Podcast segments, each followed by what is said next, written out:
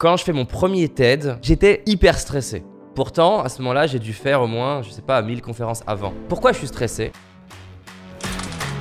Je crois qu'il sommeille en nous un potentiel plus grand que l'on imagine, et que le révéler n'est qu'une question d'entraînement. C'est pourquoi je vais à la rencontre des personnes qui réussissent, entrepreneurs, artistes, sportifs de haut niveau, pour décortiquer comment ils font et partager ce que j'apprends avec vous. Car mon but est qu'ensemble, on aille réaliser nos rêves. Je m'appelle David Laroche, et voici mon podcast.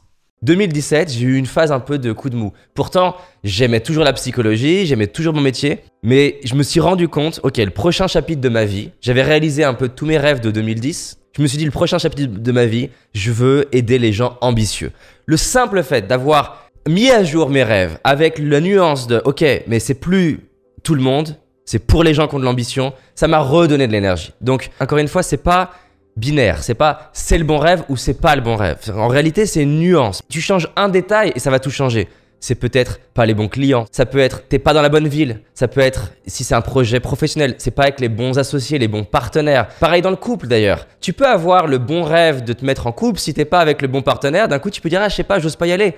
Mais c'est pas que c'est pas le bon rêve exactement, mais c'est pas le bon rêve comme tu comme tu le construis en fait.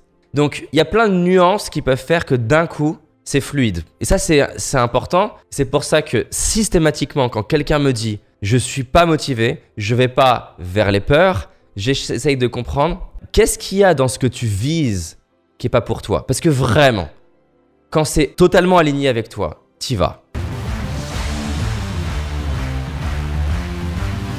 Plein de fois, les gens me disent oui, mais j'ai peur. Ok, je dis ok, si c'était la vie de tes enfants qui était en jeu, est-ce que tu me racontes le même bullshit? Non. C'est un ratio dans le cerveau. Hein. C'est-à-dire que moi, pourquoi j'allais pas parler aux filles? C'est parce que j'imaginais, je percevais plus de douleur à aller leur parler et plus de plaisir et de, confort à rester sur place.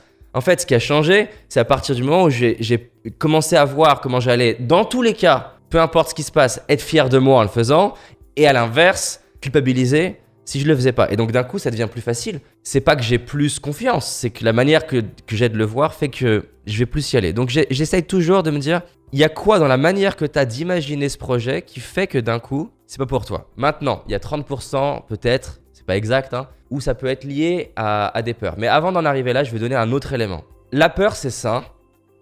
Et je souhaite à personne de ne pas avoir peur. C'est un indicateur. Le problème, c'est de ne pas savoir la lire, la comprendre, la décoder. Par exemple, quand je fais mon premier TED, j'étais hyper stressé. Pourtant, à ce moment-là, j'ai dû faire au moins, je sais pas, 1000 conférences avant. Mais je suis stressé parce que je me fixe pas. Alors, tu vois, ça va être une nuance de ce que je viens de juste de dire. Je ne suis pas sur le bon objectif. Pourquoi je suis stressé? Parce que si je suis honnête avec moi-même, je suis en train d'imaginer une réalité où mon TED, il fait des millions de vues.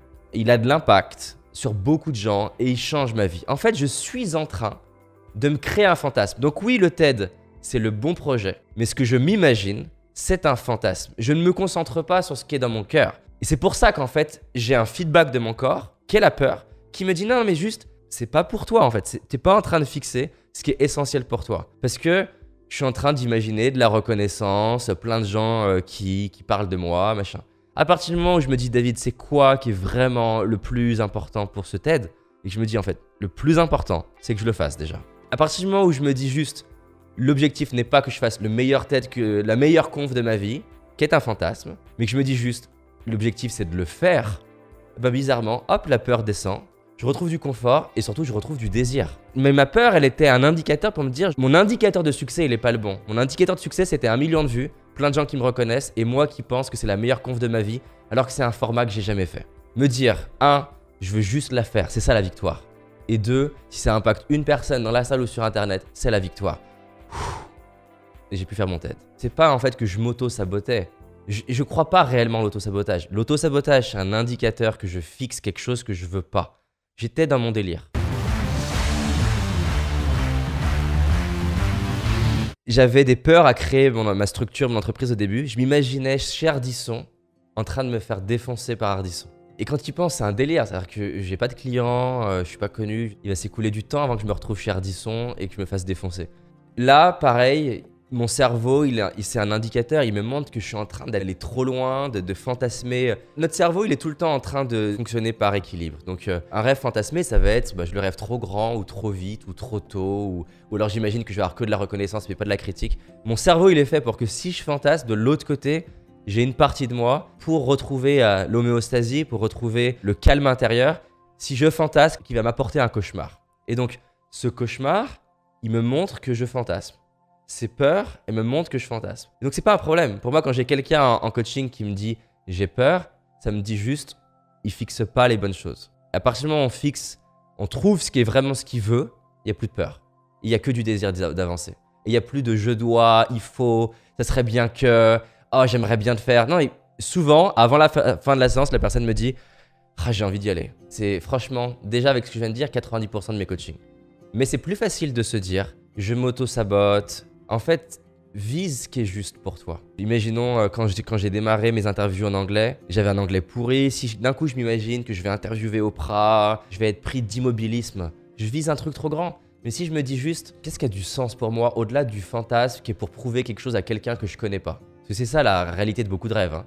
C'est prouver quelque chose à quelqu'un que je connais pas. Mais quand je reviens, c'est quoi pour moi, au fond de moi, qu'est-ce que je veux?